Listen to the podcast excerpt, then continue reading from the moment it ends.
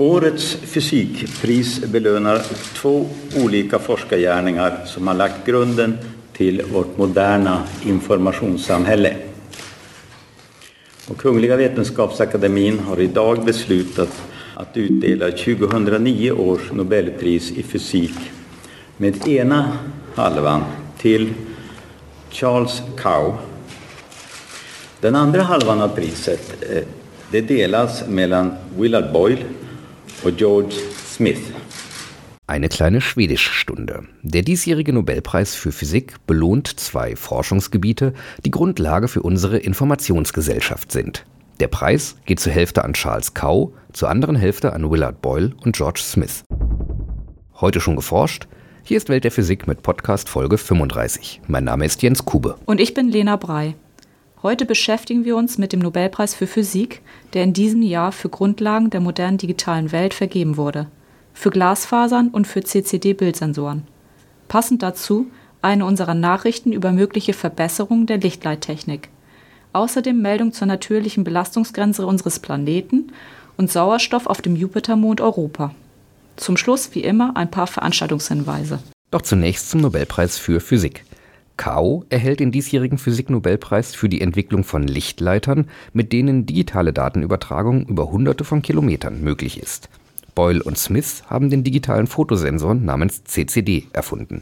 Es berichtet Nora Kusche. Am Elektronenspeicherring Bessie 2 des Helmholtz-Zentrums in Berlin werden CCD-Sensoren für die Aufnahme von Röntgenstrahlung und Glasfasern für die Übertragung der Daten genutzt. Uwe Müller ist hier für biologische Strukturforschungsexperimente zuständig. Was genau es mit diesen CCDs auf sich hat, erklärt er uns jetzt. CCD ist eine Abkürzung, die steht für Charged Coupled Devices oder ladungsgekoppeltes Bauelement. Diese Geräte wurden vor 40 Jahren von George Smith und Willard Boyle in den Bell-Laboratorien in den USA entwickelt und waren gedacht zur Datenspeicherung. Diese CCDs besitzt heutzutage eigentlich jeder in Form eines Fotohandys oder einer Digitalkamera. Interessant, aber wie genau funktionieren diese CCDs nun eigentlich? Zum einen sind sie lichtempfindlich und sie wandeln diese Information, also die Helligkeitsinformation, in elektrische Signale um, in Form von Elektronen, die in diesen Bauelementen am Entstehungsort, also an dem Ort, wo das Licht mit dem Bauelement wechselwirkt, gespeichert werden können. Ein CCD-Element wird auch Pixel genannt. Es hat eine quadratische oder rechteckige Form und dieses, dieser Pixel ist sehr klein, nämlich der hat ein, ungefähr eine Größe von 3 bis 30 Tausendstel Millimeter. Vor den Siliziumzellen oder Pixeln des CCD-Sensors sind Farbfilter angebracht, sodass nur Licht einer bestimmten Farbe bzw. Wellenlänge durchgelassen wird. So kann neben der Information der Lichtstärke auch die der Farbe gespeichert werden. Die Bildpunkte, aus denen schließlich das fertige Bild zusammengesetzt wird, bedienen sich also der Informationen aus mehreren Zellen, nämlich der jeweiligen Intensität des roten, blauen und grünen Lichtes, das auf nebeneinander liegende Zellen gefallen ist. Wenn Licht auf so ein CCD-Element, auf so ein Pixel auftrifft, dann reagiert er in der Form, dass proportional zu der Helligkeit dieses Lichtes Elektronen gebildet werden in einem Teil dieses Bauelementes, den man auch Fotodiode nennt. Und diese Elektronen, die an dem Ort genauer zu dem Moment gebildet werden, die können gespeichert werden in einer weiteren Funktion dieses Bauelements, die man Kondensator nennen kann. Diese Speicherung kann sehr lange erfolgen. Das ist auch eine wichtige Eigenschaft dieses kleinen Bauelementes.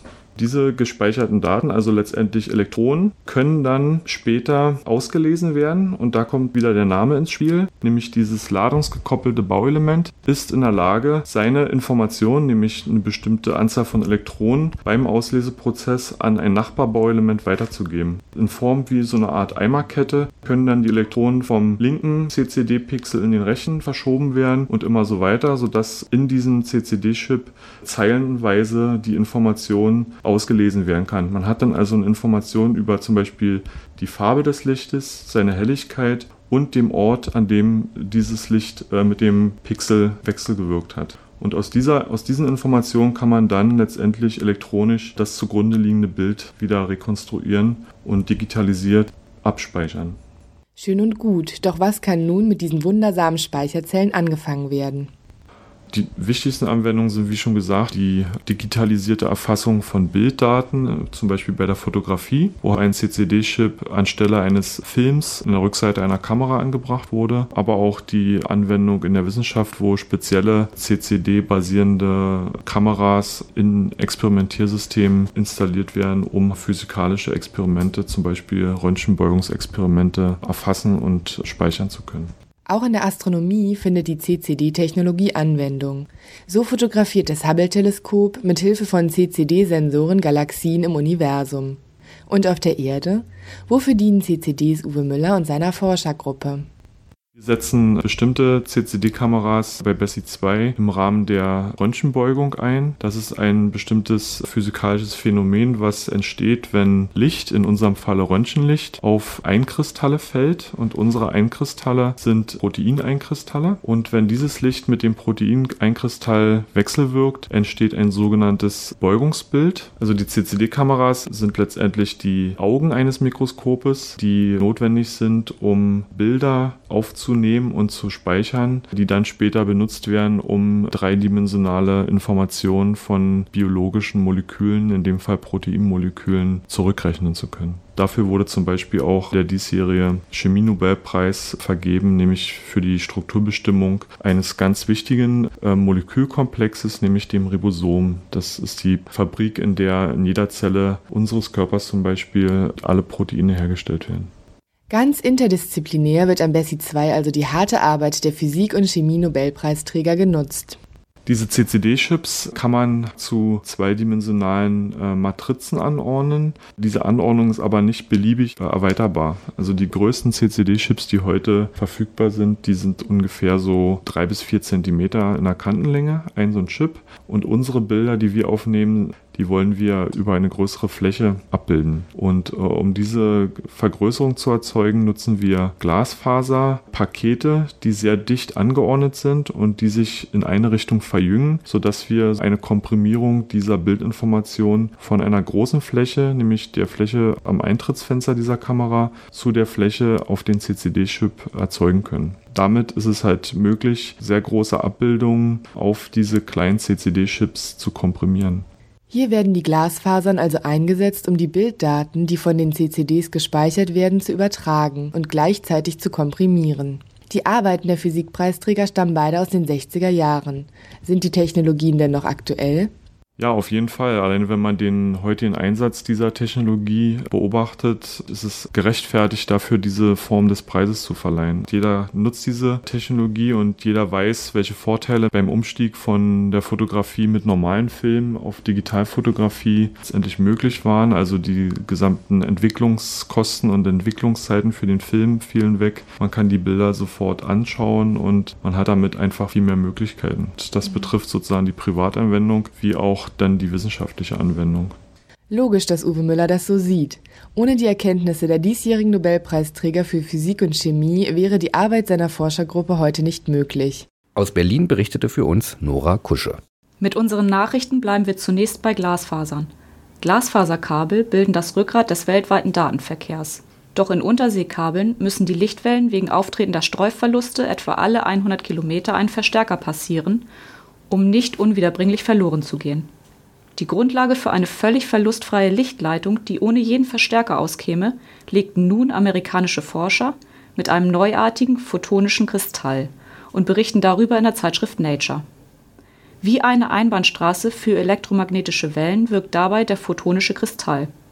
Durch eine streng symmetrisch angeordnete Struktur aus winzigen Ferritstiften schicken die Forscher Mikrowellen, auf der Basis des komplexen Wechselspiels zwischen magnetischen und elektrischen Feldern in dieser Mikrostruktur konnten die Mikrowellen nicht wie üblich in alle Richtungen wandern, sondern nur in eine einzige. Mit einer solchen photonischen Einbahnstraße könnte die Effizienz bestehender Glasfaserkabel enorm gesteigert werden. Allerdings funktioniert das Kunststück bisher nur im Mikrowellenbereich. Um für die Datenübertragung interessant zu werden, müssten entsprechende photonische Kristalle für den infraroten Bereich des elektromagnetischen Spektrums entwickelt werden. Da sich diese Versuche allerdings noch im Stadium der Grundlagenforschung befinden, wird es bis dahin wahrscheinlich noch viele Jahre brauchen Eine Gruppe von 28 internationalen Wissenschaftlern hat erstmals auf Grundlage des aktuellen Wissensstands der Erdsystemforschung biophysikalische Grenzen definiert, innerhalb derer sich die Menschheit auch weiterhin nachhaltig entwickeln kann.